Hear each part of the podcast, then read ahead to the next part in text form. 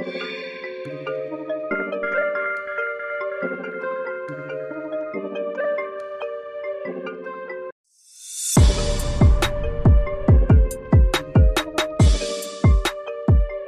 dia, boa tarde, boa noite. Está no ar mais um Ministério Cast. Eu sou Felipe Scarinci, apaixonado por inovação, maratonista e economista. Eu sou Xixa Kaiser, diretor da Casa de Calçados, editor de podcasts e massoterapeuta. Eu sou Sara Bertol. Prazer enorme estar aqui de novo pela segunda vez. Agora pode botar umas palminhas aqui, Xixa.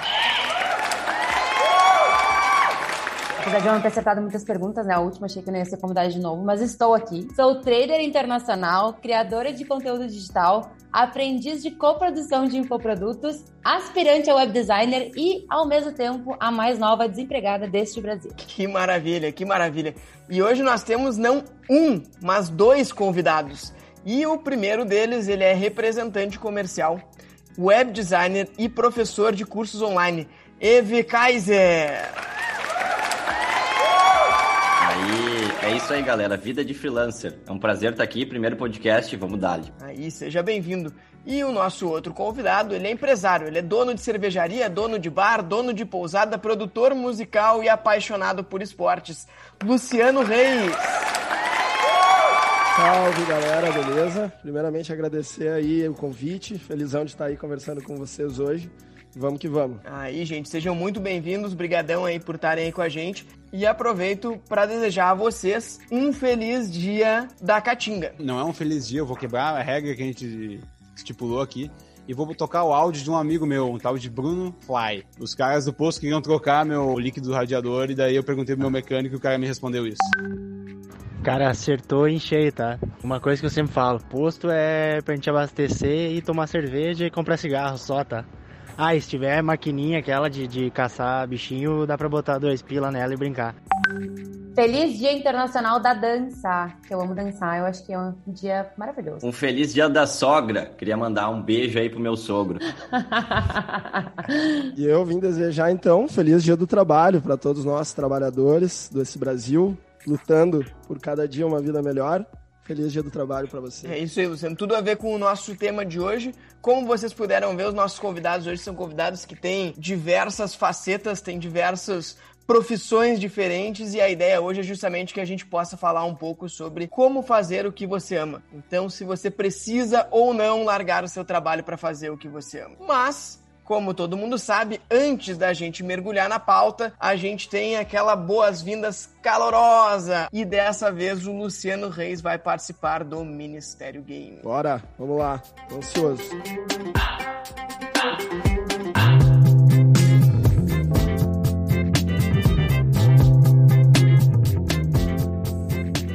Luciano, preparado então? Qual é, é a expectativa que nós temos para hoje? Lembrando que são oito perguntas, eu acertei cinco. Olha, a expectativa é alta, eu vim para quebrar recordes, né, cara? Então quero aceitar aí pelo menos cinco, mas mirando lá nas oito. Vamos que vamos. Eu gosto, eu gosto quando chega assim confiante, cara. Vamos lá. A primeira frase é: escolher o adversário às vezes é muito mais importante do que escolher o aliado. Quem disse isso? Foi Fernando Collor de Mello ou foi Tancredo Neves? Tancredo Neves, obviamente, essa daí todo mundo sabe, né? Porra, começou com tudo, acertou e cheio Pô, de confiança. Isso. vamos lá, vamos lá. Eu balancei aqui. Será que a gente vai ter o primeiro oito acertos do Ministério Game? É um confiança não falta, né? Vamos lá. Eu vi, você veja. Eu já vi e parei de ver. Voltei a ver e acho que o Neymar e o Ganso têm essa capacidade de fazer a gente olhar. Quem disse isso? Foi o Ney Franco ou foi a Dilma Rousseff? Foi a Dilma Rousseff. O Luciano começou com tudo, cara! Dois acertos! Olha Vamos lá! Olha só. Tamo bem, tamo bem. Tô suando frio aqui, mas tá dando certo. Uma despesa inútil é um furto à nação. Quem disse isso? Foi o Paulo Guedes ou foi Dom Pedro II? Foi o Paulo Guedes. Errou! Tá tentando não ir no óbvio, cara, Porra, mas eu tava achei só que no- essa era pega-ratão. Tava respondendo no dois segundos cada uma. Calma, bicho, respira um pouco. É, não, o negócio é assim, pra não mudar muito de ideia, né, cara? Tu sabe o jeito. Você não escolhe as suas paixões. Suas paixões escolhem você. Quem disse isso foi o Jeff Bezos ou foi a Ayrton Senna? Foi a Ayrton Senna. Errou, errou. Pô, achei que ia ser o Ayrton Senna pelo aniversário aí, que infelizmente, né, da, da morte dele, mas não deu pra mim. Normalmente tem uma homenagem aqui, então, como, Pois né, é. tem o aniversário de morte dele aí, foi ontem, né? A gente tá gravando aqui no dia 2 de maio. Eu botei ele, mas não é uma frase dele. Então, Boa, o Jeff boa. Bezos falou Nossa, essa. essa foi um bom pega-ratão aí.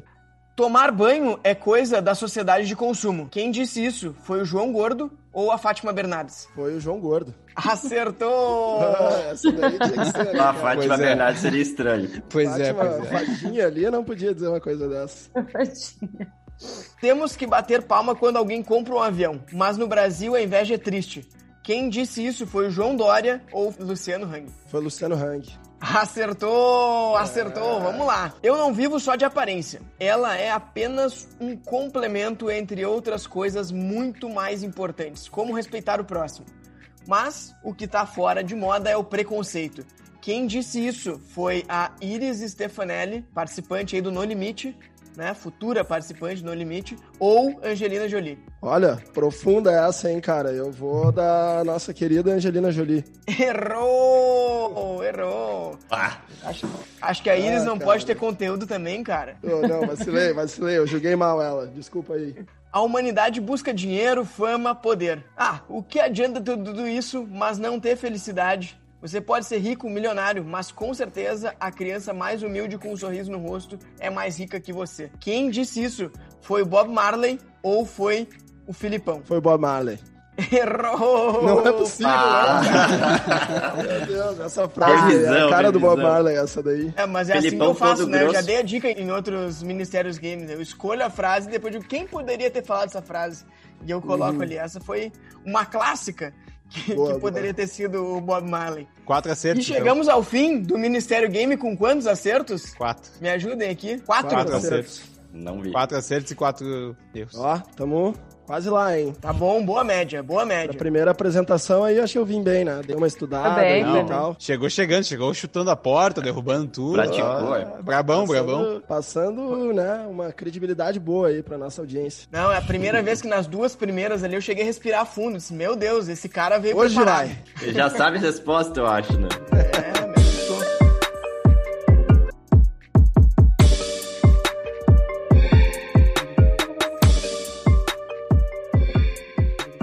Vamos para a pauta dessa semana. O título do episódio de hoje é Você não precisa largar o seu trabalho para fazer o que você ama. E da onde é que vem isso? Na verdade, acho que toda a conversa que a gente teve até chegar nesse título, ele, ela tem muito a ver com uma mudança de paradigma grande que a gente vem vivendo nas nossas carreiras, né? Se a gente pensar muitos e muitos anos atrás, o normal era a pessoa estar a vida inteira em uma posição, né? O cara era ferreiro, o cara era motorista de charrete, o cara era rei, passava a vida inteira na mesma posição. Os nossos avós, eles aspiravam estar a vida inteira na mesma empresa, né? Então, o sonho era estar, sei lá, no Banco do Brasil, o sonho era ser funcionário público e assim por diante. Os nossos pais, talvez, eles ficaram a vida inteira na mesma carreira. Então, a vida inteira ele foi economista, a vida inteira trabalhou com marketing. E a gente, eu acho que a gente está vivendo um momento de múltiplas carreiras. E acho que os nossos convidados de hoje são exemplos vivos disso. Com certeza, cara. Eu acho que muito isso que tu falou, assim, é uma questão que a gente tá sendo, talvez, a primeira, se não uma das primeiras gerações que estão inseridas nesse meio multitarefa. E eu acho que isso começa a se perceber também dentro das próprias empresas, quando elas passam a buscar candidatos. Na cervejaria, uma empresa pequena, tem um volume interessante de vendas, então todo mundo que tá lá dentro faz multitarefas, né? Isso para nós assim, cara, vale muito mais do que às vezes um currículo impecável com um curso ou outro curso, mas a pessoa na prática ali sendo multitarefa é muito importante. E acho que pra gente, é, para mim assim, no início foi muito difícil tomar a decisão de ter múltiplas carreiras e ter carreiras em negócios que não são aqueles negócios tradicionais, né? Então eu comecei fazendo engenharia civil, porque o Brasil precisava de engenheiros, né? Aí, ah, isso é uma oportunidade. Cheguei lá, vi que não tinha nada a ver comigo, fui viajar, voltei com outras ideias, entrei no empreendedorismo e, cara, cervejaria, aí veio o bar, né? E tentei mesclar sempre também com negócios que fossem se complementando para fazer o mecanismo girar melhor com cada uma das engrenagens ali dentro daquele relógio. Então, cara, acho isso muito bacana, assim, é bastante cansativo, bastante desgastante, às vezes dá pra gente uma, né, um- umas ansiedades, assim. Mas é muito legal, cara. Eu gosto bastante disso, gosto de sempre me manter ativo e acho que é muito importante, assim, para nós profissionalmente levar isso em consideração para cada vez mais e mais ir conquistando espaço. Né? Achei muito legal o sensei que tu trouxe falando das empresas, né? O quanto elas buscam também, né? Um funcionário mais completo, alguém que queira buscar, né? Essas multi-skills, né? Multi-habilidades, enfim. Seja multitarefas, uma forma geral assim mesmo. Que a pessoa, no mínimo, esteja disposta e seja curiosa o suficiente para se envolver com diversas coisas, né? Na minha carreira agora de trader internacional, como eu me apresentei no início, eu tenho no currículo duas grandes empresas calçadistas que eu aprendi muito e estando dentro delas, às vezes tu pensa que é uma empresa muito grande e que tu vai ter especificamente alguém para fazer cada coisa, mas não. Essa tendência também vem de empresas grandes que querem pessoas que queiram se envolver com o todo, com o processo inteiro, porque também faz um pouco mais de sentido, né? Então, trader internacional, ele é um negociador, né? A parte comercial da exportação. Eu me envolvendo desde o início com o desenvolvimento de uma coleção e tudo mais, faz mais sentido essa cadeia e a minha entrega é muito melhor. Porque eu tô conversando com o cara lá, eu trago coisa pro início, eu me envolvo com marketing. Enfim, eu acredito que a própria qualidade do trabalho e os resultados acabam sendo muito melhores, né? E é uma realidade realmente que eu vivi por muito tempo. Assim. Pois é, eu queria começar aqui com uma reflexão. Se nós, como seres humanos e profissionais, a gente mudou essa ideia, que a gente quer começar a ter mais carreiras e trabalhar de forma mais fragmentada, ou se é o mercado que está impondo isso. A gente gostaria de ficar trabalhando a vida inteira na mesma empresa na zona de conforto ou a gente gostaria de ter mais profissões? O que, que vocês acham? Cara, eu fiz um estudo na minha época de faculdade, me formei em administração, né? Então, eu lembro que numa das primeiras cadeiras de administração que a gente fez, que por muitas pessoas eram consideradas famosas cadeiras KU, a gente fez lá um levantamento das diferenças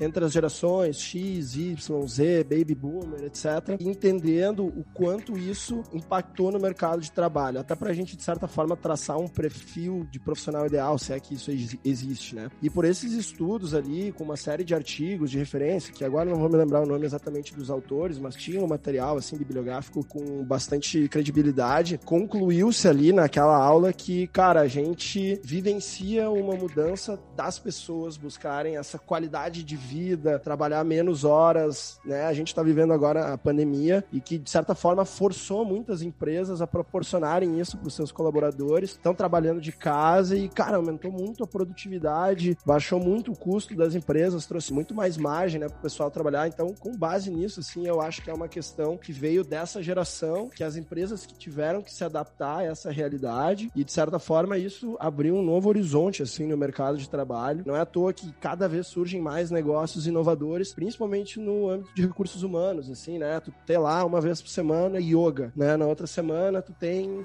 um happy hour, trabalha num ecossistema empreendedor, onde tu tem um estúdio, uma corretora de ações e um estúdio de arquitetura, um estúdio musical, tudo no mesmo ambiente, promovendo essa interação, né? Então eu acho que isso faz com que a gente enxergue mais possibilidades e faz também com que a gente busque essas oportunidades para nós mesmos, né? Eu acho que, que esse gancho é muito bom. Vou pegar o pedaço ali que o Luciano trouxe. Acho que sim, as pessoas mudaram muito. Inclusive, se a gente pegar, tem uma pesquisa que é muito famosa no mundo corporativo, que é a pesquisa da empresa dos sonhos dos jovens. Vocês já viram, é a companhia de talentos que faz. E eu acompanho há algum tempo, até porque na Enchente traz muito o pessoal lá para palestrar, quando eles divulgam essa pesquisa e tudo mais. E assim, se a gente pegasse lá em 2010, talvez, cara, essa pesquisa ela dizia que a empresa dos sonhos do jovem no Brasil. Era trabalhar na Vale, era trabalhar no Banco do Brasil, é, era trabalhar, sei lá, acho que na, em 2010 devia entrar até uma das empresas do Wake lá, deve ter alguma coisa assim. Depois, em algum momento, vezes, né? é, em algum momento passou a ser o Google, a Microsoft, o Facebook e assim por diante. E as últimas, a empresa do Jovem dos Sonhos é empreender. E eu acho que tem um lado, assim, que é a gente, né, as pessoas, elas mudaram e acho que a pandemia, ela acelera muito isso. Você trouxe vários exemplos aí, para mim, uma coisa que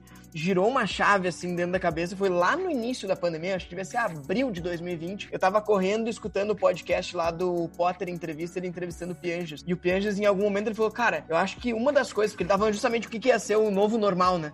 Esse, uma das coisas é justamente que essa ideia de trabalho de casa, isso vai ficar e não é porque é mais produtivo.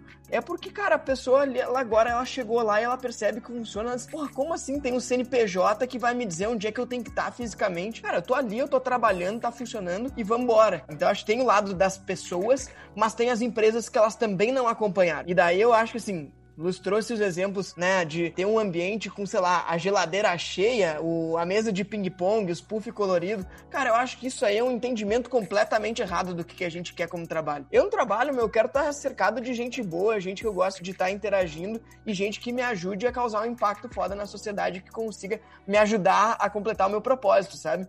Eu chegar lá na Anshan, que é onde eu trabalho, e ter uma mesa de ping-pong, cara, pode até ser legal, assim. A gente jogava ping-pong, o pessoal da Enche Porto Alegre aqui. Mas assim, não era por isso que a galera trabalhava lá, né? Trabalhava lá porque a gente tinha um grupo de pessoas muito foda que tava fazendo um negócio que todo mundo se identificava ali. Respondendo primeiro o que, que o Ive mandou ali, concordando um pouco com os dois, mas acho que até mais com o que o Felipe comentou sobre a questão de que eu acho que a pandemia tá muito relacionada a esse movimento. Até falei para vocês ali no grupo, mandei uma notícia que eu vi esses tempos que me chamou muita atenção. Que ano passado, e eu ouvi essa expressão pela primeira vez sobre o side hustles, né? Como nos Estados Unidos é um movimento que já é muito forte desde sempre, provavelmente também pela política de trabalho, que é diferente do Brasil, não sei exatamente como, mas permite. Né? Porque aqui tem muitas políticas de empresa que não permitem você ter algum trabalho, comercializar algo. Claro, geralmente no mesmo segmento, mas empresas maiores preferem, às vezes tem a, a, política assim de das boas práticas da empresa que se compromete a não ter um segundo trabalho, enfim, né?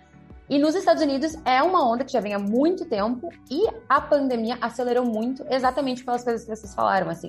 No momento que as pessoas começaram a se perceber num ambiente que elas podem ter flexibilidade, que elas vão ter produtividade, que elas vão render até muitas vezes mais e conseguem também olhar para outras coisas que elas querem fazer como projeto, eu acho que elas começaram a se permitir olhar um pouco além do que estão fazendo. E claro, né? Acho que a maior parte das empresas não veio assim com um guia de como é, funcionar durante a pandemia. Vejo tanto pelo lado do funcionário quanto das empresas que essa adaptação foi difícil, mas de fato acabou abrindo portas. E hoje eu conheço muitas pessoas que têm um trabalho, que são CLT, têm diversos projetos paralelos, foram vendo que dava para acontecer e foram tocando. Um gancho muito rápido aqui. Eu acho que essa questão do side hustle é uma coisa que a gente precisa aprender no Brasil. Talvez tenha, falou ali, Sara, alguma questão de jurídica que não permita, mas na verdade é muito mais cultural das empresas.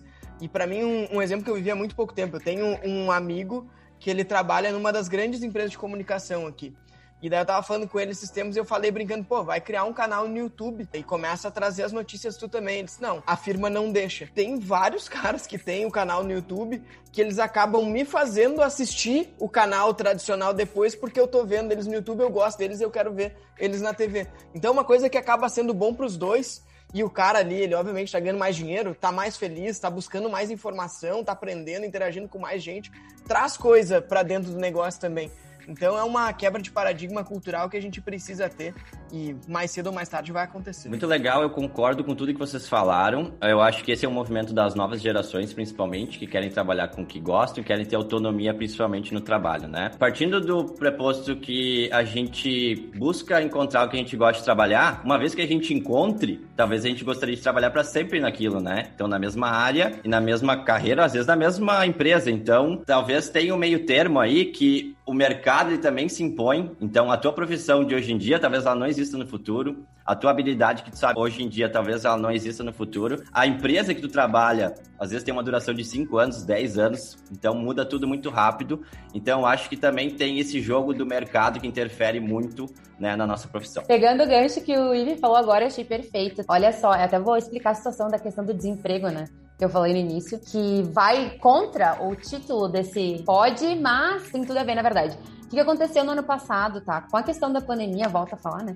A gente sentiu muita necessidade na empresa em que eu estava sobre essa busca de inovação, de renovação, inclusive, e também de qualificação. Ou seja, principalmente sobre o digital. Não que a gente fosse verde, mas a gente precisou de uma aceleração dentro da empresa e como profissionais. Todos nós fomos instigados a isso, a buscar esses conhecimentos, a aprender e enquanto eu fui me aprofundando sobre esses assuntos, eu fui descobrindo uma paixão. A paixão do digital que já existia de quando eu era novinha, né? Eu tinha Instagram de moda, daí eu fiz alguns sites, enfim, sempre na brincadeira, mas é uma coisa que eu sempre amei. E eu retomei isso, porque o meu trabalho atual não me, não me deixava, em da dinâmica, de viagens, enfim. Ao aprofundar, foi isso que aconteceu. De um projeto paralelo que eu não precisava sair, acabou se tornando o meu, vamos dizer assim, o meu foco principal mas que de fato, né, veio depois por muito tempo de ser paralelo. Eu não precisava nem ter saído da empresa, mas eu fiz essa decisão e hoje o meu projeto paralelo se tornou o meu projeto principal. Já puxando meu querido amado Luciano, ele é o cara que faz nossos beats aqui, né? Desde o primeiro episódio lá, eu botava a música do Peak Blinders até. Aí com medo de perder os direitos do podcast, né, pra poder usar a música que não era minha, eu pedi pro meu amado aí, ele já tinha os beats dele, ele me concedeu os direitos de usar. Então a gente sempre usou, em tudo que eu fazia, eu coloco os beats dele. Tem dois que tocam aqui, que é o do Ministério Game é um, o de entrada é outro. E a música que toca no fundo é outro dele. Então são três que ele compôs que estão no fundo. E ele é o cervejeiro, dono de posada, dono de bar, sempre nas funções, só que o cara fez os nossos beats, né? Então agora aí, Lúcio, explica por quê e da onde é que veio os teus incentivos? Queria agregar ali ao que a Sara estava comentando, porque foi exatamente da mesma forma. Acostumado com uma determinada rotina e forma de trabalho, que era muito do trabalho presencial, de estar lá de X a Y dia, de tal a tal hora, né? Depois disso, faculdade, no outro dia de novo, e final de semana, cara, era trabalho ou então realmente assim off total. Eu não tinha muito tempo assim para pensar em hobbies e tal e tempo que acabava restando ali em função dessa loucura de faculdade, trabalho, vida pessoal, namorada e tudo mais. Era sempre destinado assim a total lazer. E eu sempre gostei muito do lance da música. Eu comecei a tocar assim violão quando eu tinha sei lá uns 10, 11 anos. Depois de um determinado tempo passei pro baixo e ali, cara, entre os 20 aos 25, eu meio que esqueci, assim, da música, cara. Não, não focava muito, não tocava mais e meio que realmente parei. E com a chegada da pandemia, intensificou esse desejo de retomar esse hobby que há tanto tempo atrás eu gostava e que, claro, de alguns anos para cá, ano a ano, cada vez mais eu ia acessando. O meu trabalho ele tá muito conectado com música, né? A gente tem a cervejaria, a gente tem os bares, é, onde rolam shows, exposição de arte, então a gente está sempre muito conectado a isso.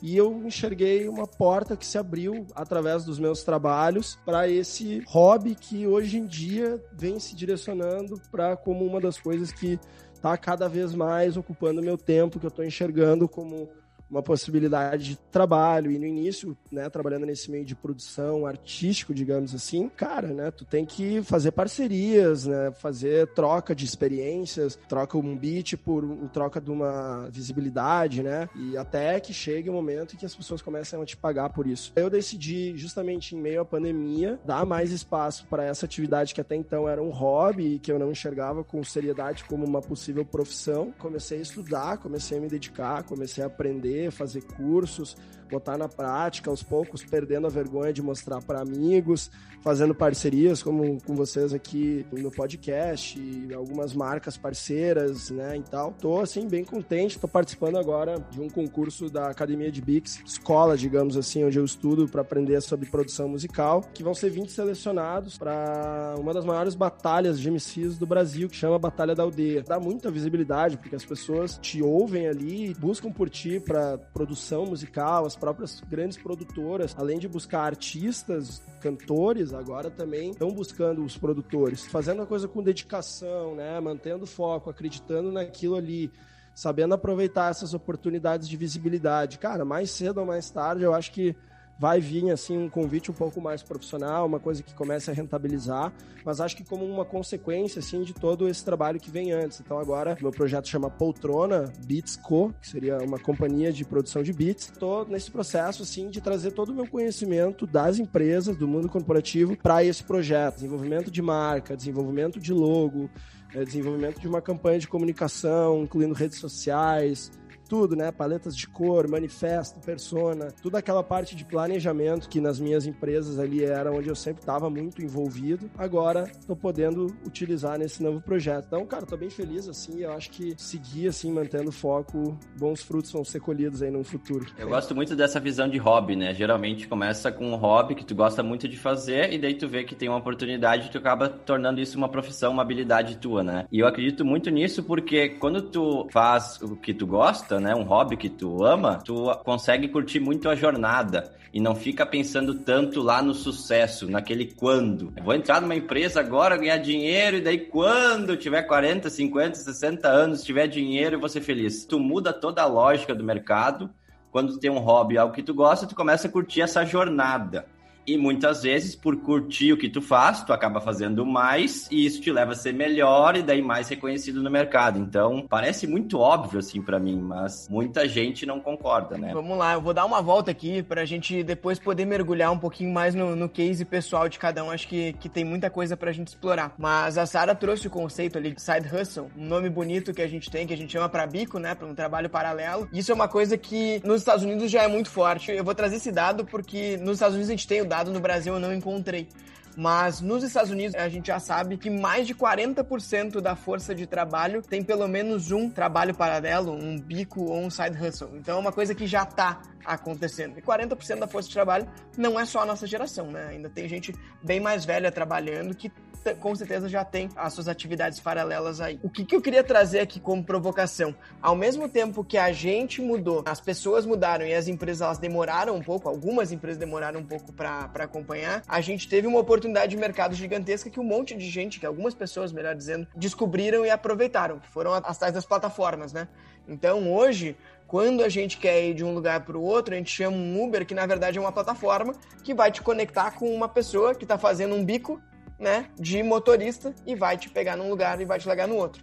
Quando tu vai pedir uma comida, né, um, um delivery, cara, tu vai pedir no iFood, no Rappi, ou seja lá qual plataforma que tu vai usar, em que vai ter uma pessoa que vai estar tá cozinhando, que muitas vezes é o próprio restaurante, mas teve na pandemia teve um monte de gente que abriu a sua própria lojinha ali e botou no iFood, no Rappi, no Uber Eats, e vai ter um cara que também, teoricamente, fez um bico, que vai de moto lá pegar e vai trazer aqui. Então teve um, é, um boom de negócios que se tornaram né, eh, plataformas de bicos, que no inglês a gente chama de gig economy, né? Gig economy. Teve um boom e tanto que eu escuto bastante pitch de startup, assim, pelo trabalho, enfim. E é muito comum a gente ouvir a startup começar se apresentando. Eu sou o Uber dos restaurantes, eu sou o Uber, sei lá, das empregadas domésticas, eu sou o Uber do, das havaianas, sei lá, qualquer coisa, porque chega uma hora que é para ele mostrar que ele está conectando as pessoas. Mas a provocação que eu queria trazer aqui, na verdade, era uma diferenciação, porque as histórias que vocês estão contando são de pessoas que estavam em algum trabalho talvez mais tradicional, uma carreira mais consolidada, e começaram a ter suas atividades paralelas, fazendo coisas que gostavam, e daqui a pouco perceberam que aquilo ali podia ser de fato a principal fonte de receita e fizeram esse movimento, ou ainda não fizeram, mas que ainda tem as suas atividades paralelas. Como é eu e o Xixa. Eu e o Xixa a gente tem um podcast aqui, é um side hustle, é um bico que a gente faz quem sabe, em algum momento, isso pode ser uma atividade principal nossa ou não. Mas a gente não confundir o, a tal da gig economy, que é o pessoal que está trabalhando como motorista de Uber, como motorista do iFood, que é a promessa que tem, né? Olha, vem fazer um complemento de renda. E na verdade o cara tá ali fazendo a renda principal dele com o que a gente chama de economia da paixão, né? Passion economy. Então aquele que tá fazendo o que gosta. Aqui eu acho que tem uma diferença muito grande, e daí eu acho que o Ive tava falando, eu tava tentando puxar esse gancho, que é assim, tem uma quebra de paradigma que a gente faz, que é tinha um momento que a empresa nos contratava, que era o quê? Eu precisava da empresa para eu ganhar o dinheiro, para eu ter o dinheiro lá no final do mês e eu conseguir trabalhar.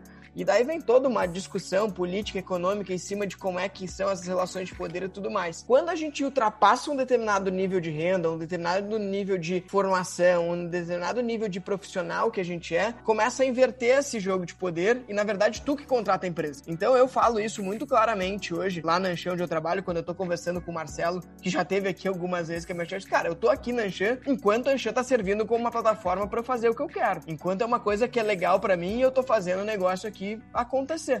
A hora que não estiver funcionando para mim, eu não tô aqui porque no final do mês eu vou ganhar, sabe, X reais. Não, tô aqui porque eu tô fazendo um negócio que eu acredito e que tá completamente conectado com o meu propósito. Quando a gente consegue virar essa chave e trabalhar na passion economy, eu acho que é aí que a gente começa a trazer esses exemplos que vocês estão trazendo. Até tu trouxe uma coisa que é muito a minha realidade atual, tá? Volta a falar o meu momento de vida, né? Então, que Inclusive, acho que quando for pro ar, eu já vou ter saído da minha atual empresa, que eu já tô na, na fase final, né? Enfim. Foi exatamente isso que aconteceu. Então, por um bom período, desde o início do ano passado, eu tive projetos pessoais, fui retomando algumas coisas, que é muito engraçado, inclusive, Felipe, falar pra vocês que eu olho para trás e já teve tantas coisas que eu fiz quando eu era novinha. E algumas vezes até chorei olhando isso. Por quê? O que, que acontecia? Eram coisas que eram projetos incríveis que eu acreditava, eram as minhas paixões, só que eu precisava de grana, né? Então, a gente não pode ser hipócrita e dizer, ah, dá pra viver de paixão somente somente ser feliz e azar. Não, isso é a maior balela que existe. As pessoas precisam de dinheiro. Então só existe duas opções. Ou tu fica por um bom tempo fazendo o que tu precisa fazer e trabalhando com um projeto pessoal, se preparando para esse movimento, que foi o que aconteceu comigo, não tem né, outra escolha. Ou tu não vai conseguir fazer, a não ser que, né, depois do teu projeto pessoal, tua paixão, ela pode virar, né, o teu foco principal, pode virar, sim, o teu trabalho, tua, tua renda. Mas eu digo, a gente precisa se virar, remeto muito a isso que tu falou, das pessoas às vezes que fazem Uber, muitas vezes pode ser para diversificar sua renda, para ganhar uma grana extra, mas muitas vezes não, né, então aquele, aquele é o trabalho principal daquele cara ali, né mas que pode ser por um tempo. Esse negócio do Uber, ele lembra muito, na verdade, tipo, algumas situações. Não é o movimento que eu tô fazendo agora, eu tenho um trabalho incrível, não tenho de reclamar, é um trabalho maravilhoso mesmo. Inclusive, eu já ouvi várias pessoas me chamando de louca, mas porque eu estou nesse movimento da vida de conseguir ir atrás da minha paixão. Eu me preparei financeiramente, eu já entrei a fundo, né, em algumas possibilidades, eu não estou saindo, ah, meu Deus, né, depois eu vejo o que eu faço. Então, assim, eu ainda não tenho o meu, vamos dizer assim, meu novo trabalho fixo, isso não, mas eu já tenho várias possibilidades que eu estou me permitindo ir atrás porque eu me preparei para isso, né? Então, hoje a minha paixão virou essa questão do digital e eu consigo, através da preparação, buscar esse propósito, sabe? Olhar para isso e ver com o que, que eu me conecto. E não somente a algo que eu, isso foi um aprendizado que eu tive agora e nunca mais. não quero ficar, e eu não acho legal nem para mim e nem para empresa que me tem como colaboradora, ficar somente num lugar por questão salarial. Então eu sempre digo, se tu tem um projeto, se tu tem uma paixão, é interessante que tu uses como um projeto, né, um side hustle, um projeto paralelo, até tu te preparar, mas que nunca fique num ambiente que tu não queira ficar, sabe? Entregar um trabalho medíocre só pela questão do salário e pelo comodismo. Não façam isso. Porque é possível sim tu seguir a tua paixão e isso virar o teu trabalho principal. Claro que precisa de uma preparação, isso é normal. Mas é possível quando tu tá focado e quando tu tá determinado a começar a ter essa vida diferente, né? Eu acho que a Sara complementou bem e eu queria seguir nessa linha de tu seguir a sua paixão, né? Isso é muito legal, só que geralmente tem que vir de uma forma paralela, porque muitas vezes o boleto chega, tu tem que pagar tuas contas, tu precisa de dinheiro. Eu vivi um pouco disso na minha transição, que tu vai começando a não ter clareza mental para tomar boas decisões. Então, tu tem que se colocar numa posição mais favorável para te tomar decisões. Se tu tem uma família que depende de ti, ti, tu precisa de dinheiro, tu não vai conseguir negociar da mesma maneira se tu ganha, sei lá, 50 mil reais e é solteiro. Então, quando tu te coloca em posições melhores para negociar ou para tomar decisões, isso é muito importante para tua carreira. Tem um livro muito legal que é o Originals, deve ser os, originais em, em português, do Adam Grant. E ele conta nesse livro a história da Warby Parker. É a primeira empresa que conseguiu vender de forma consistente óculos online. E ele disse: Ah, eu era professor desses caras e eles vieram me procurar para investir lá no início, eles não tinham nada ainda. E eles, olha, eu, tinha na minha cabeça que o empreendedor ele só ia dar certo se ele tivesse dedicação exclusiva, foco total naquela empresa. E daí, quando eu perguntei para eles, eram só três caras e todos eles estavam começando a trabalhar em algum lugar. Eles estavam com a ideia de botar o Harvey Parker de pé e todos eles estavam começando um trabalho. Não, cara, assim não tem como, eu não vou botar dinheiro. E o que eles disseram foi: não, a gente vai, porque se der errado, a gente tem esse step aqui.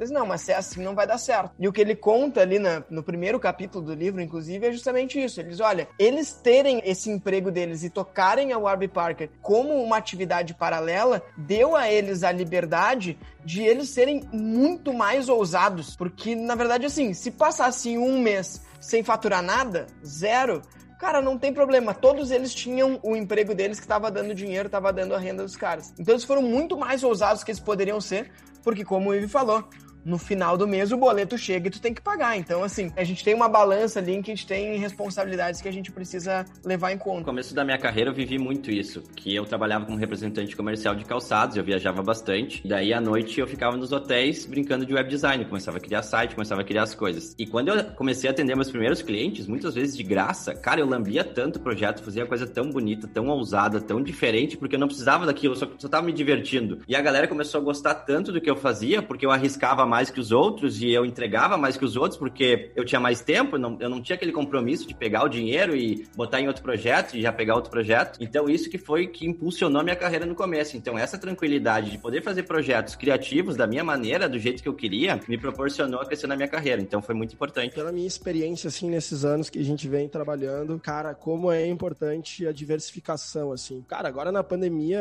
isso só se tornou mais evidente, porque se eu dependesse único e exclusivamente de um negócio, atualmente é do ramo do entretenimento, que está completamente abalado em função do momento que a gente vive, estaria completamente ferrado, né, cara? Não teria absolutamente nenhum centavo e o dinheiro que tivesse seria para tentar manter as empresas de pé, né? Então, acho que o que o Felipe trouxe ali para mim, cara, né, com a minha experiência, que certamente é menor do que desse professor deles que comentou lá, mas eu acho que isso é uma coisa que te dá um gatilho de segurança para talvez investir naquele projeto, porque, claro, tem os dois lados da moeda, né? Será que as pessoas vão se dedicar totalmente ali tendo esses outros negócios?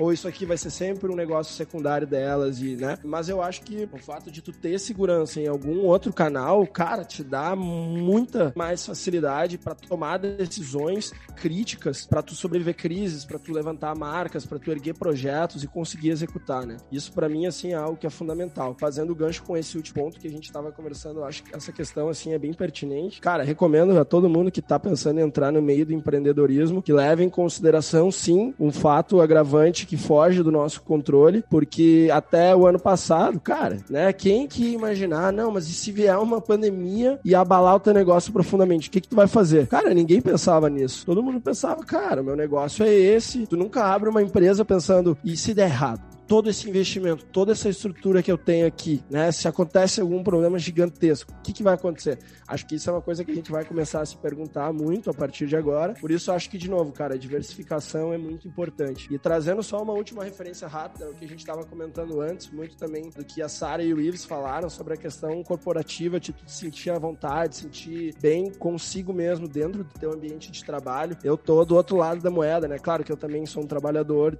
trabalho dentro de um projeto que é meu, né? E óbvio que me sinto motivado por isso, mas eu estou no outro lado em que, cara, a gente tem que proporcionar um ambiente corporativo que seja favorável àquelas pessoas que estão ali dentro se sentirem motivadas e engajadas para alcançar o teu objetivo maior. Na universidade agora, quando eu me formei, eu fiz o meu TCC sobre análise da força de vendas, né? Então eu sou oficialmente o diretor comercial da cervejaria. Meu trabalho ali dentro, cara, é criar políticas, campanhas, projetos, produtos e que em conjunto, né, com a equipe de marketing sejam convertidos em faturamento através de vendedores. Pode ter o melhor produto do mundo, a coisa mais legal, mais inovadora, mas se a pessoa que tiver com o teu produto na mão, mostrando pro teu cliente passar aquilo ali de uma forma desanimadora, vamos dizer assim, essa é a imagem que vai ser passada para esse teu cliente do teu produto. Esse ponto, cara, agora durante a pandemia tem sido com certeza o maior desafio para mim, assim, como gestor, cara, e eu sempre me considerei uma pessoa que funciona como a cola dentro da empresa, né, que tá ali motivando a galera, cobrando, mas ao mesmo tempo sem ser o carrasco e tal. E isso tem sido bem difícil, assim, cara, manter as pessoas motivadas, manter as pessoas acreditando naquilo ali, que aquilo ali vai vingar. E certamente isso isso é o principal fator assim que vai decidir na hora de tu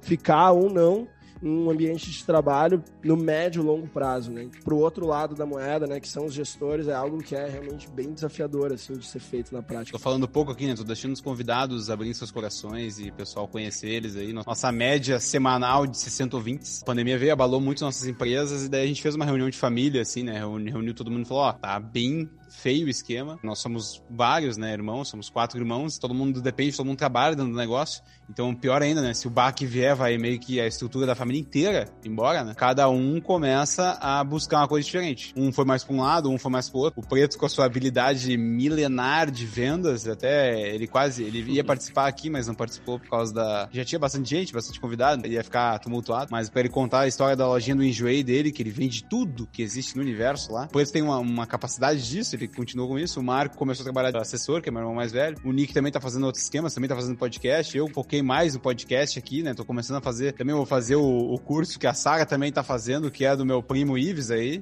que também tá aí na, na, nos quadradinhos nas telas. E a gente tá assim, meu. Eu não sei se a pandemia parece que ela veio como um alerta geral para todo mundo pensar no que tá fazendo e fazer mais de uma coisa ao mesmo tempo. Tipo, cara, eu tô aqui confortável, talvez meu salário não foi reduzido, talvez eu tô aqui numa situação, mas tu tá pensando assim, caralho, talvez essa porra chegue em mim. Então acho que eu vou começar a pensar numa coisa diferente. Todos os caminhos, todos os lugares, todos os ambientes que eu permeio, alguém vem para mim e, fala agora, porque sabe que eu tô tentando um monte de coisa, e fala, ah, meu, eu sempre pensei numa coisa que fazer, e começa assim, parece que tá todo mundo chutando pra tudo que é lado, mas com a sua segurança, porque o meio que eu vivo é uma galera que tem um pouco mais de segurança, não é tipo o cara do Uber ou o cara do Rap, uma galera que tem a segurança. Tenho mais essa de conversar com a galera, assim, o pessoal que tá começando a chutar porque tá precisando e tá com medo porque a água tá vindo, né? Tá chegando cada vez mais pertinho do pescoço. Pois é, eu ia comentar ali um pouquinho sobre o que o Luciano falou e que o Xixa, só que eu tô vendo que a gente não, eu não me introduzi muito bem também no que eu faço, então não sei se vai ficar confuso pra galera sair falando. Vai, conta, conta, conta, conta agora o que tu tá Acho importante tu, tu, contar aí, conta dar o contexto aí de, de como Mas... é que tu veio parar na conversa aqui. Mas como é que daí eu vou Não, embalo conta agora, vai ficar exatamente do jeito que tá e conta agora o que tu faz.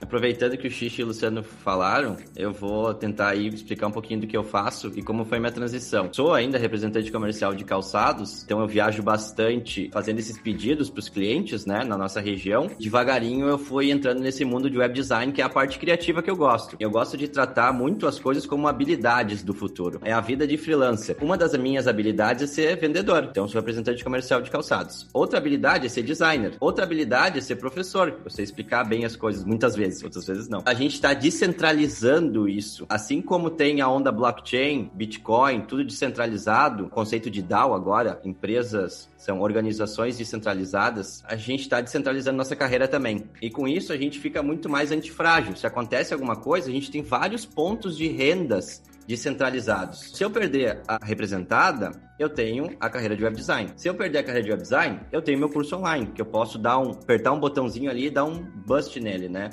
E assim a gente está muito mais uh, sossegado. Eu queria falar dessa parte da descentralização e tinha um outro ponto da paixão. A Sara, ela é muito feliz que ela encontrou a paixão dela, mas geralmente isso não é tão claro. Ou ela acha que encontrou muitas vezes, né? A paixão é algo que muda durante muda, a cara, nossa é jornada. É Tive muita dificuldade lá no começo de todo mundo tem lá quando tem que decidir a faculdade, né, o que vai fazer da vida. A gente tem que tomar uma decisão muito acertada lá no começo da nossa vida e a gente não tem essa clareza. Então acho que a dica é saber o que não gosta primeiro, porque daí é mais fácil. Pô, se é advogado, não gosto. Médico, bah, odeio sangue. Então tu vai podando. Mas saber o que tu gosta exatamente, a paixão que tu vai seguir pro resto da vida, isso é muito difícil. Então não Só tenta encontrar né, essa paixão é, assim de forma tão rápida, tenta ver habilidades que tu é mais, é mais talentoso, que tu gosta, e assim tu vai conduzindo a tua vida. E também tem um pouco de estratégia, que é o que o Luciano falou. Tu não pode sair também do nada, arriscando para tudo que é lado. Tu tem que ter uma previsão. Por exemplo, eu como representante comercial, eu tinha 300 clientes na minha região. Eu fui reduzindo para 100, né, para 50. Hoje eu tenho três clientes, então eu não tento fazer tudo ao mesmo tempo eu tenho um pezinho lá na representada e de, tento delegar o resto, né? E assim a gente vai indo. Então tem que ter muito cuidado também para não tentar fazer de tudo e acabar não fazendo nada. Eu assisti, inclusive, com o Xixa, cara, na casa dele, tava mais uns amigos nossos, há um tempão atrás, TED Talk, cara, de um cara que falava sobre o cinto de utilidades do Batman. Que todos nós temos esse cinto de utilidades e que a gente Murilo vai Gun. colocando ali ferramentas, cara, que em conjunto vão contribuir para tu conseguir ter um diferencial profissional na tua carreira e que tu se destaque em meio aos teus concorrentes disputando uma vaga, por exemplo. Isso eu tô falando para ilustrar de forma clara como é num exemplo prático onde tu tá se candidatando a uma vaga numa empresa. Mas isso ativa em ti vários gatilhos que vão justamente te direcionar para qual que é a tua paixão, o que, que tu gosta de fazer. Daqui a pouco tu tá vendo lá, cara, eu tenho curso de oratória, eu tenho isso, tenho aquilo. Cara, tu é da comunicação, trabalhar no meio de, de podcast, numa rádio. Então, acho que tem muito a questão da autopercepção aí, né, envolvida também. Ah, deixa eu complementar mais um pouco, porque isso é muito importante também. Porque a gente tá numa onda que todo mundo quer delegar tudo para todo mundo. Tu tem que ser empreendedor. Por que, que tu vai fazer aquilo se tu pode pagar alguém que faça? Eu já penso um pouco o contrário. Eu tento, tudo que eu tenho que fazer, eu tento desenvolver uma habilidade. Daí eu já tenho um conhecimento, já tenho um pezinho lá naquela habilidade que eu posso, que pode uh, se tornar uma profissão para mim. Então, por exemplo, a minha esposa ela tem uma clínica de quiropraxia. Eu comecei a fazer toda a parte de marketing, então eu fiz curso de Facebook Ads, fiz curso de Google Ads, fiz curso de Analytics. Então assim, tudo que eu posso aprender durante o meu processo, eu vou aprendendo. Daí lá na frente, eu já tenho testado que eu gosto ou não, porque eu já avancei nessas áreas e eu posso escolher áreas que estão com mais oportunidade. Eu queria aproveitar exatamente isso que tu falou, e achei perfeito, porque conecta muito com a minha história e eu queria dar uma dica aos nossos ouvintes que se as pessoas hoje, né, querem ter um projeto paralelo, estão começando ou ainda não começaram, que comecem de uma forma muito curiosa. Às vezes a gente não enxerga como as coisas vão se conectar. Eu vejo muitas pessoas, algumas amigas minhas falam: "Ah, eu tenho um projeto, mas putz, eu vou botar tudo que eu estudei ou que eu trabalhei até hoje fora, enquanto eu faço esse projeto paralelo, não tem nada a ver". Gente, as coisas acabam se conectando no caminho. Dando meu exemplo muito rápido. Eu, come... eu escolhi comércio internacional, coitada, na faculdade, achando que eu ia ganhar dinheiro com isso.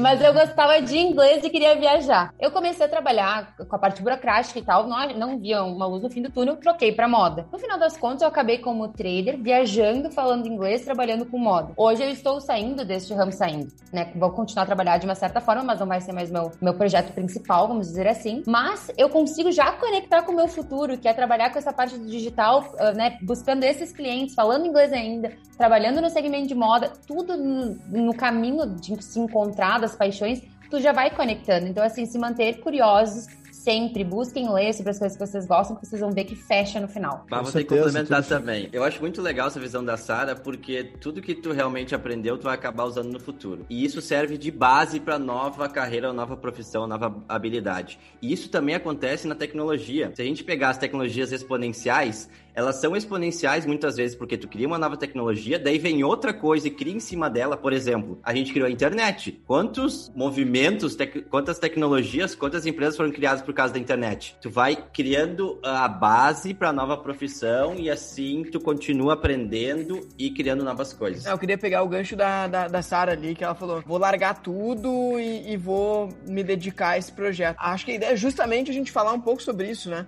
Quer dizer, cara, não precisa largar tudo, né? Tu pode começar, ah, vai dormir menos, ou de noite, na hora que tu tava assistindo Netflix, tu vai fazer alguma outra coisa, vai ser no teu final de semana, vai ser na hora do almoço, vai, vai ter que sacrificar alguma parte ali do teu cotidiano para fazer isso, mas entender que tu tem que seguir um, um, um, um determinado roteiro ali.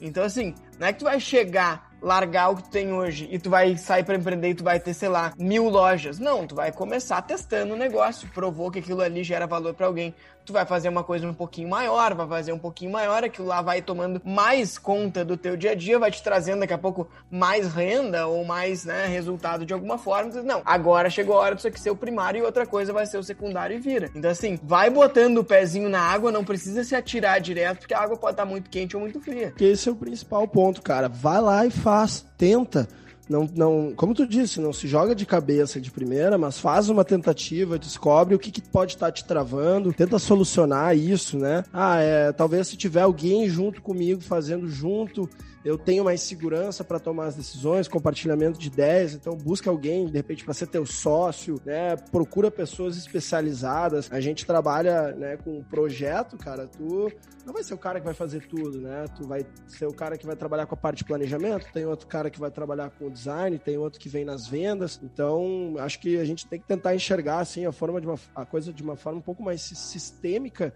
é, para entender ali, cara, quais são os pontos que a gente tem que abordar, mas o mais importante é experimenta, cara, faz e pode dar é certo. Isso. Todo mundo tem receio no início, Ninguém sabe fazer tudo do nada, né? Só se atirando, tentando aos poucos, evoluindo e, cara, numa dessas as coisas engrenam, né? A direção é. e o sentido são mais importantes do que a velocidade. Eu acho que isso que é, que é importante a gente saber. Tem que estar tá indo no caminho certo.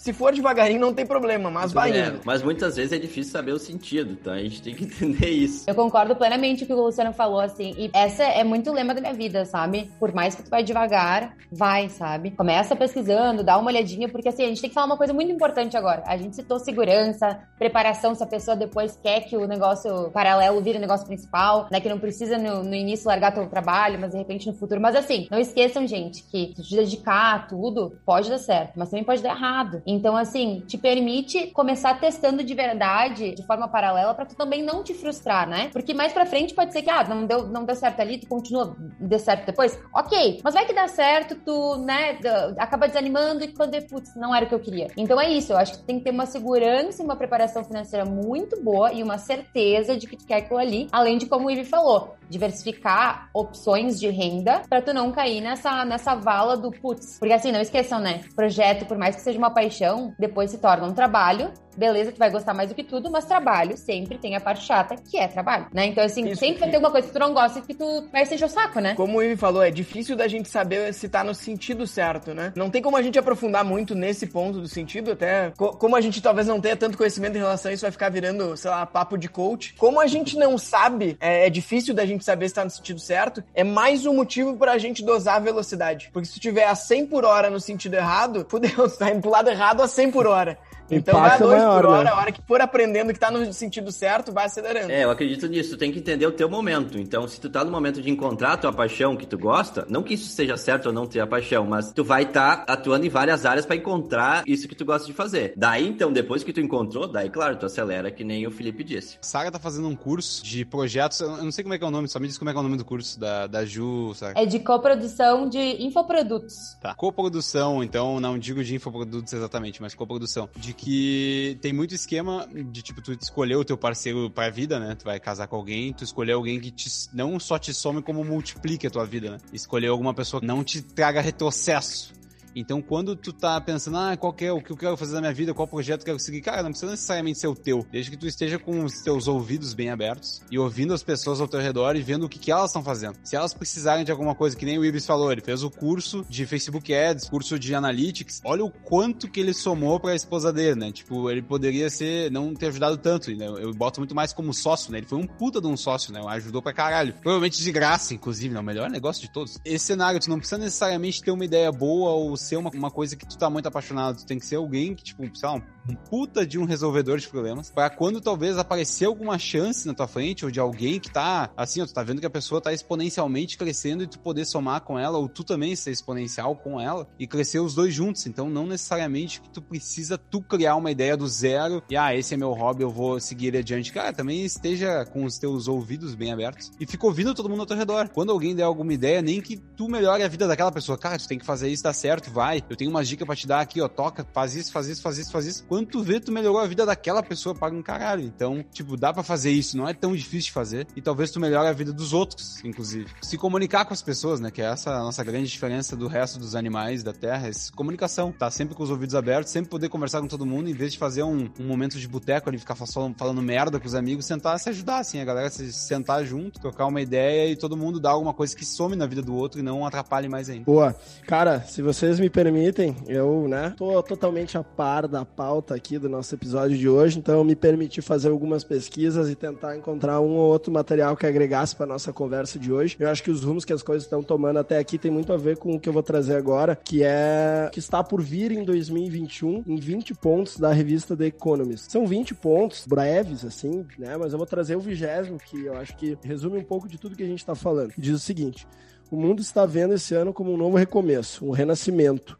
As pessoas vão repensar seus objetivos pessoais de trabalho, saúde, dinheiro e espirituais. Grandes oportunidades estão surgindo para satisfazer todos esses requisitos e mudanças de pensamento. Acumular, consumir e viver pelo material vai para o lado negativo. A inovação, a tecnologia, o pensamento natural e lateral são a base da nova realidade. Todos estão a tempo de encontrar novos caminhos. Você apenas tem que encontrar as novas rotas pessoais ou comerciais. Então, pô, acho que é uma grande reflexão, assim, né? E a gente falou muito sobre diferentes aspectos dentro da realidade de cada um aqui dentro que com, vai convergir com esse pensamento, que é uma perspectiva que esses analistas desse meio de comunicação fizeram. Acho que vale a pena aí refletir sobre esse texto. Bom, e com essa reflexão do Luciano, então, encerramos e vamos para a dica da semana.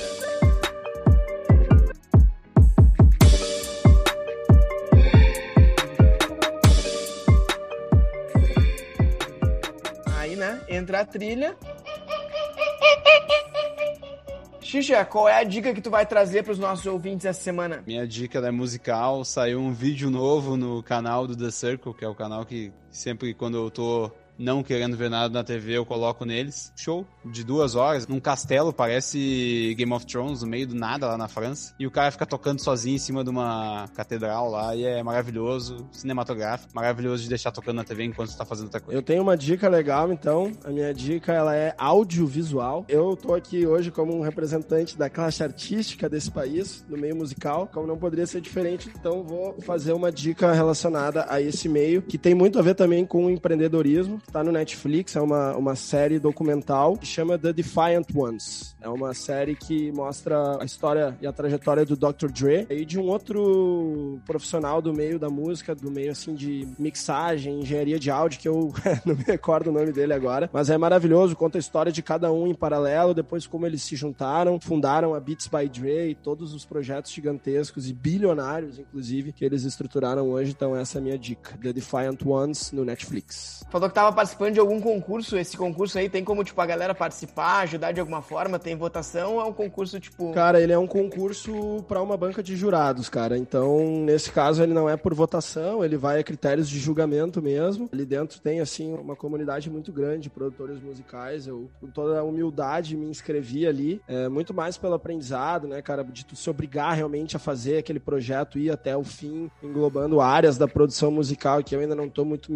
muito familiarizado. Então, de certa forma, isso me obrigou a sair da minha zona de conforto. Então, cara independentemente do resultado, de o beat passar ou não, assim, a carga de conhecimento foi muito importante, cara, aumentou muito, assim, e certamente melhorou muito a qualidade dos sons já. A minha dica é uma dica de livro, até para dar um pouco de contraponto aí do que a gente falou. Eu acho que na vida não é tanto assim só de paixão também. Tem essa visão desse livro que é Be So Good They Can't Ignore You, que também diz que a gente tem que ser muito bom no que a gente faz. E daí quando a gente é muito bom naquilo que a gente faz, a gente começa a gostar, a gente começa a ser admirado, a gente vê que a gente consegue ajudar as pessoas com a nossa habilidade e isso também faz a diferença. Então eu sou um cara assim muito indeciso, eu gosto de ficar em cima do muro porque só em cima do muro tu consegue ver os dois lados. Então fica esse livro aí também para vocês. Isso seria pauta para um episódio inteiro, né? Então já fica o gancho aqui. Mais para frente teremos um episódio sobre o livro ou sobre esse contraponto em que o Ive dessa vez não vai se escapar do Ministério Game. Muito bem, valeu Ive, boa dica. Da minha dica hoje é só é, reforçar uma coisa que acho que foi o Chico que comentou antes, sobre a importância de conversar com as pessoas. A minha maior dica da vida é conversem com as pessoas, principalmente quando vocês querem ter uma transição de carreira, quando vocês querem falar sobre áreas que vocês não estão na bolha ainda. E aproveito para convidar a galera para seguir meu perfil, porque eu tô falando muito sobre isso, sobre transição de carreira, tô falando sobre como entrar no digital e tô fazendo live com muitas pessoas que já têm, inclusive são amigos meus, que eu tenho muito orgulho, assim, eu admiro demais, que já tem negócio na internet, alguns há muitos anos, então já estão bombando pra caramba, tem outros que estão começando, mas a quantidade, gente, de pessoas que vêm falar comigo quando perceberam que eu comecei a fazer esse movimento também querem e não sabem como, é absurda. Então eu acho que isso só mostra a carência das pessoas de conversar e trocar ideias e, sabe, de se ajudar de alguma forma, como o próprio ele falou. A oportunidade tá aí, sabe? É só a gente conversar com quem já tá no nosso lado, que com certeza a gente já vai evoluindo de alguma forma. Todo mundo vai se encontrar no digital, né? Isso é muito legal. Boa, boas dicas, gente. A minha dica da semana, na verdade, assim, lá no um dos nossos primeiros podcasts, a minha dica foi justamente que comecem, né, um projeto paralelo. E a ideia era, olha, aproveita a pandemia que tá nos deixando mais tempo em casa, a gente não, nem tinha como sair, né? Hoje dá para sair, mas ninguém tava indo pro escritório, não tava tanto tempo no trânsito, aproveitar esse tempo. A minha dica essa semana vai ser um pouco diferente, mas linkada àquilo. A dica é apoie o seu amigo que está começando, né? O, o, o, seu sua, sua, atividade paralela. Não precisa necessariamente tu comprar o que o cara tá fazendo, mas dá feedback, conecta ele com alguém que vai ajudar. Como a Sara falou ali, segue a página, segue a página, dá feedback que tá funcionando, o que, que não tá, dá dica, porque é bem importante. Quando a gente tá começando ali, a gente tem uma insegurança de se a gente tá fazendo a coisa certa, se realmente aquilo ali vai ser um negócio ou não, e se a gente tem amigo nos apoiando e nos abrindo os olhos, é muito importante. Então, ajudem aí os seus amigos que estão começando suas atividades paralelas. Falou disso. Muito bom. Com essa, chegamos ao fim do Ministério Cast dessa semana. Muito obrigado para quem escutou até aqui. Não deixem, né, de dar os likes, feedbacks e salvar, compartilhar os nossos nas redes e tudo mais. Valeu, é os guri. Queria deixar aqui, ó, que nós vamos começar a tentar postar mais os as partes aqui no Instagram do Nossas Caras, então tenta aí entrar nos Instagram, nas redes sociais, no Reels, no Stories, nos caralho, tudo lá e olhar nossas caras e dar umas risadas com a gente do Ministério Game. Arroba EV Kaiser. Acabou essa porra.